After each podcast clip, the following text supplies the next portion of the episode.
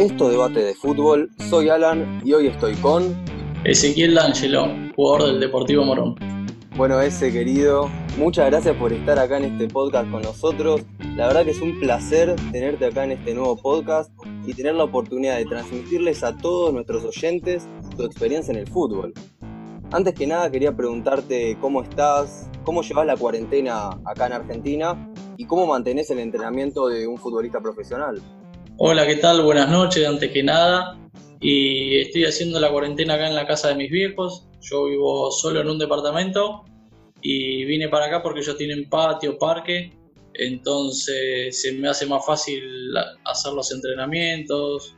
Eh, me sirve para entrenar con el club, así que me mantengo entrenando. Eh, con el club entrenamos dos veces por semana por esta aplicación, por Zoom y después nos dan una rutina diaria que la van cambiando todos los días y bueno, de esa manera nos mantenemos en estado, digamos.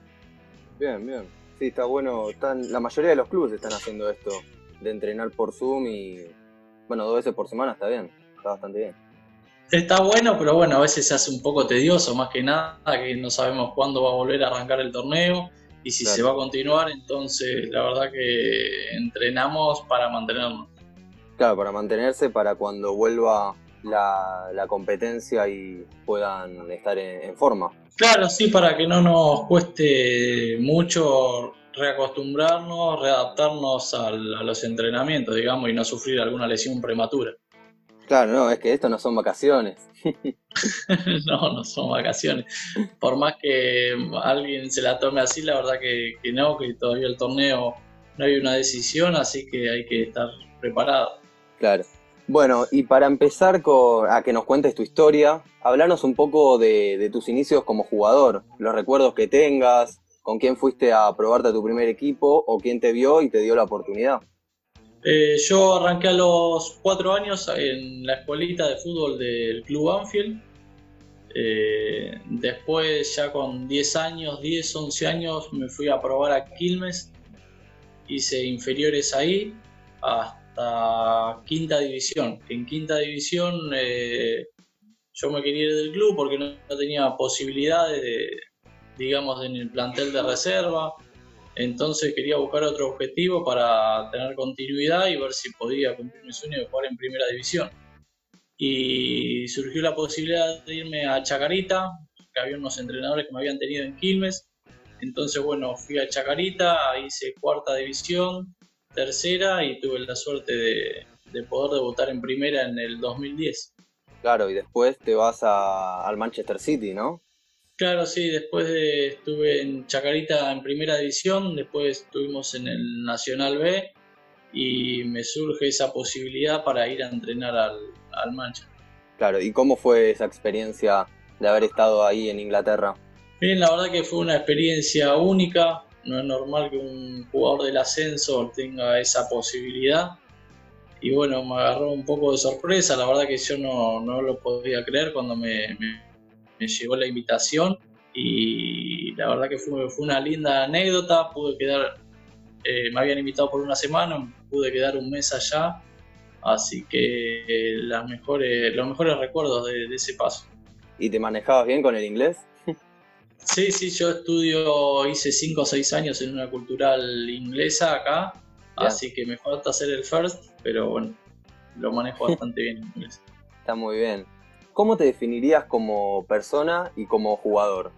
Este, y como persona tengo, tengo mi carácter.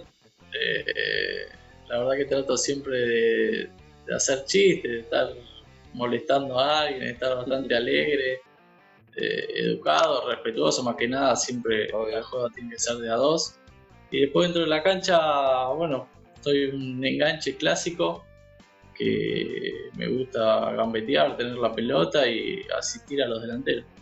¿Y quién era tu ídolo de chico? ¿Ese tu modelo a seguir?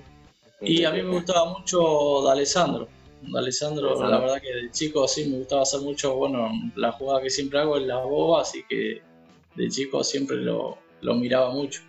Sí, buen jugador de Alessandro, la verdad, sí. ¿Y por él fue el que, empezaste a jugar al fútbol? ¿O por qué lado fue que empezaste ahí a jugar al fútbol? No, eh, más que nada me, me llevaba a mis viejos, viste, a jugar al fútbol y ya se fue haciendo una pasión. Eh, desde que tengo uso de razón, siempre jugando al fútbol estuve, así que ya se hizo un estilo de vida y la verdad que no es que por algún que otro jugador eh, que, que quería jugar, sino porque a mí me hace feliz, así que trato de disfrutarlo. Sí. Y pasaste por tantos equipos, pasaste, bueno, en Argentina pasaste por un montón de equipos, por Comu, por All Boys, por Gimnasia de la Plata, Olimpo, San Telmo, bueno, ahora Morón, también en Chile estuviste, por, también por Bolivia, ¿no? Si no me equivoco. Sí, sí, la verdad que el fútbol me llevó a varios lugares y pasé por muchos clubes. Eh, por suerte sigo con mi carrera y bueno, vamos a tratar de extenderla el mayor tiempo posible. Sí, hasta donde te sientas cómodo vos. Sí, sí, hasta donde vea que siga disfrutando, donde pueda ser feliz y donde siga rindiendo, porque si no, viste, ya al no rendir es mejor a veces no dejar una mala imagen, sino retirarse con en la buena, digamos. Claro. Y de todos esos equipos que pasaste, ¿cuál fue en donde te sentiste mejor o donde pensás que jugaste mejor? Y creo que mi última etapa acá en San Telmo me parece que ese fue el pico mío de rendimiento. Eh, la verdad que me sentía muy bien, eh, hacía, adentro de la cancha creo que se notaba demasiado y me parece que fue mi mejor versión. Ahora en Morona, en este segundo semestre, también estaba muy cerca de lo que hacía en San Telmo, así que me parece que me, estoy sintiendo muy bien adentro de la cancha, muy cómodo y espero encontré mi, mi lugar, digamos, y espero seguir acá muchos años. Me parece muy bien. ¿Y qué consejo le darías a un chico que está empezando en las inferiores, como vos allá por el año 2010? Tengo ahí los datos. Eh, eh, como vos empezaste en el 2010, ¿qué, qué, consejo le darías a, a, un chico de las juveniles, de, de las inferiores que está empezando recién? y que, entrene, que esto no es una carrera de velocidad, sino que es una carrera, es como una maratón, digamos, que va a haber momentos donde te pongan, momentos donde no te pongan, que hay que insistir, resistir, eh, persistir y nunca desistir, que hay que entrenar y hay que estar preparado para el momento en el que te toque poder demostrar y también que estudie, porque si no se da con el fútbol, tiene que tener una alternativa y, el estudio nunca está de más. Claro, tener las dos posibilidades por si una no va, la otra va. Y bueno, sí, obviamente tenés que hacer lo que te gusta, ¿no? Claro, sí, obviamente, pero bueno, eh, también la carrera del jugador, digamos que a los 35 años, claro, termina. Eh, algunos más, otros menos, y también hay muchas variables, hay que ver si los clubes te contratan, si tu rendimiento es bueno, si hay, depende de muchas cosas, hay muchos factores, no es solo lo que se ve que jugar los fines de semana, y bueno, eh, estudiar algo no, no, hace mal, y el día de mañana también te puede, te puede ayudar, aparte no estar tan metido las 24 horas pensando en fútbol, eh, es beneficioso. Sí. ¿Qué opinas de los jugadores que se van, o sea, que debutan muy jóvenes en sus equipos y que después se van rápido a Europa? ¿Crees que les sirve eso o que por ahí les dificulta? ¿Cómo pensás vos? Y yo creo que hay, hay momentos para todo. Hay muchos jugadores que al debutar eh, a muy temprana edad les surge una posibilidad y si es un club importante tienen la posibilidad de asegurar, digamos, su futuro económico hay que ver también, depende a, lo que apunte cada uno, porque si vos a los 21 años, 22, te surge una posibilidad de un club europeo donde prácticamente te asegure unos buenos años de vivir tranquilo económicamente, me parece que es muy difícil de, decidir por otro. Hay gente que, que, es lo primero que piensa, entonces está, está perfecto, y hay otros que por ahí priorizan más estar acá con la familia, jugar en el fútbol argentino, por ahí aspirar a, a tener continuidad acá y en una de esas lograr algún puesto de selección. Entonces eso es muy, muy personal. Claro, muy personal, es verdad. Tienes razón. Bueno, ahora te quería hacer una pregunta que, hago bastante en mis podcasts, en, las entrevistas que hago, que es que si tendrías la oportunidad, ¿preferirías ganar la, la liga local, el ascenso, la Superliga Argentina o la Copa Libertadores? Y hoy estoy en Morón, va a ser complicado que juguemos la Copa Libertadores, así que este, sí, me, gustaría salir campeón con Morón. Está bien, bueno, claro, no, yo lo decía con la lógica, bueno, en un, como, si tendrías la oportunidad, y también te iba a hacer la pregunta que, bueno, si preferirías ganar esa Copa con, con Morón o que Argentina gane el Mundial. Ah, no, sí, prefiero ganar la, la Libertadores como sí, no tengo duda. Sí, sí, sí, dame la Libertadores con el gallo. Yo lo, yo lo mostraba como algo como ficticio, no sé, o sea, se puede dar igual, pueden ascender y después, Claro, sí, sí, la ya estamos en, si se arma el octogonal que se está haciendo, por ahí estamos en, en puestos para poder luchar por un ascenso a primera división, así que bueno, ese es el objetivo, que, que si se da el reducido, eh, ascender.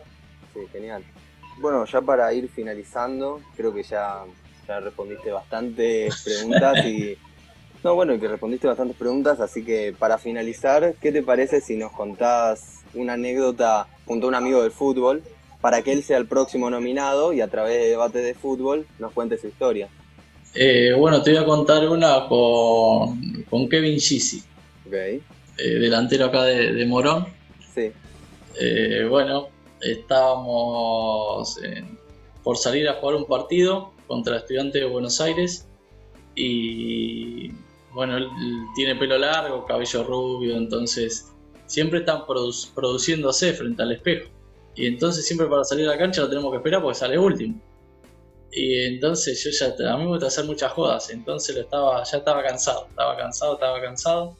Y antes de salir a la cancha, eh, le cambié el número de camiseta agarré la camiseta de él, la escondí y le puse otro número. Entonces, claro, estábamos todos por salir a la cancha, este peinándose, peinándose, cuando va a buscar la camiseta, va a la agarra la corrida, no, no se fija ni el número que se puso. Y bueno, salimos para el túnel. Cuando estamos en el túnel, todos en la arenga, yo me empiezo a reír, ¿viste? Y digo, Kevin, ¿qué número tenés puesto? y tenía cualquier número. Y dice, boludo, ¿qué hiciste con la camiseta? Te la escondí en un cajón. Y uy, ahí fue corriendo tal cosa. Y nosotros ya estábamos por salir a la cancha. Encima teníamos que salir a horario, porque si no pulsan al técnico si no salís a horario. Entonces el otro corriendo, el técnico también, que salga en toda la cancha, que salga después que Kevin, así que. Por suerte ese partido lo ganamos, él hizo un gol, así que lo tenemos que repetir más seguido. Le trajo suerte, claro, la cábala. Le trajo suerte, sí, así que le voy a empezar a contar más cosas. Muy bueno, muy bueno. Así que ya sabes, Gizzy, está, estás nominado para, para contar tu historia. Dale, sí, sí, lo nominamos a Kevin, aparte siempre me prendo, hago, hago con él hago varias bromas, escondemos autos, desinflamos ruedas, así que siempre alguna historia va a tener para contar. Debe tener, seguro, varias. así, así que nuevamente muchas gracias por haber aceptado la invitación a, este programa, a este nuevo episodio, y por haber compartido tus vivencias del fútbol. Bueno, muchas gracias a vos por la nota. Sí, la verdad que está bueno contar estas cosas. son entrevistas nuevas y bueno, son positivas. Así que un gusto y te mando un abrazo grande. Un abrazo, me escucharán en un próximo podcast. Esto fue Debates de Fútbol.